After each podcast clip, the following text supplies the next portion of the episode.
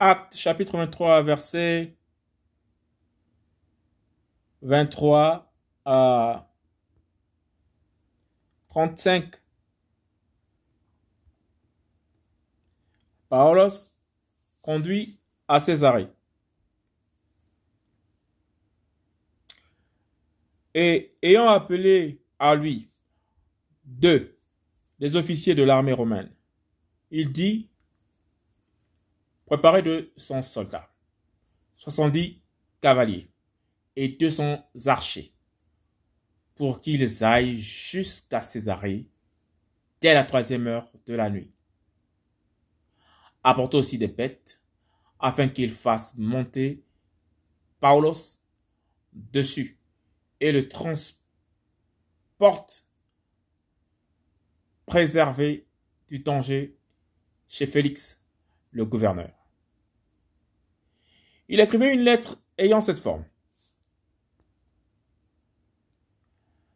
Claude Lysias. Oh, très excellent gouverneur Félix. Salut. Cet homme, les Juifs, l'avait saisi et il était sur le point d'être tué par eux. Lorsque je suis survenu avec une bande de soldats, et je l'ai enlevé, ayant appris qu'il est romain. Et voulant connaître le motif pour lequel il accusait, je l'ai fait descendre dans leur sanédrin.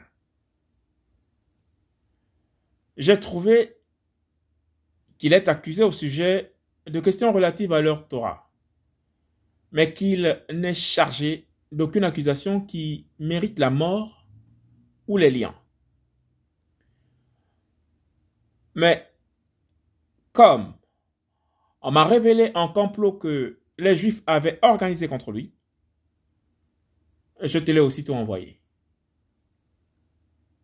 En ordonnant à ces accusateurs de te dire eux-mêmes ce qu'ils ont contre lui Dieu.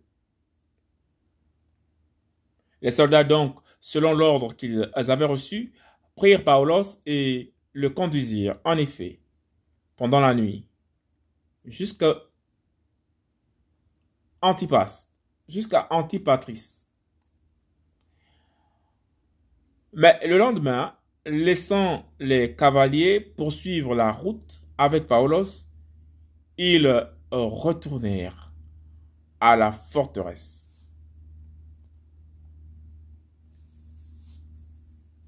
Arrivé à Césarée, les cavaliers euh, remirent la lettre au gouverneur et lui présentèrent aussi Paulos.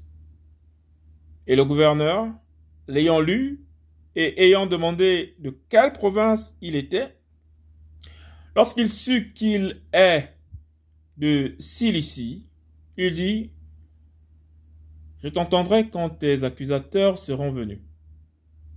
Et il ordonna qu'il soit gardé dans le prétoire d'Hérode.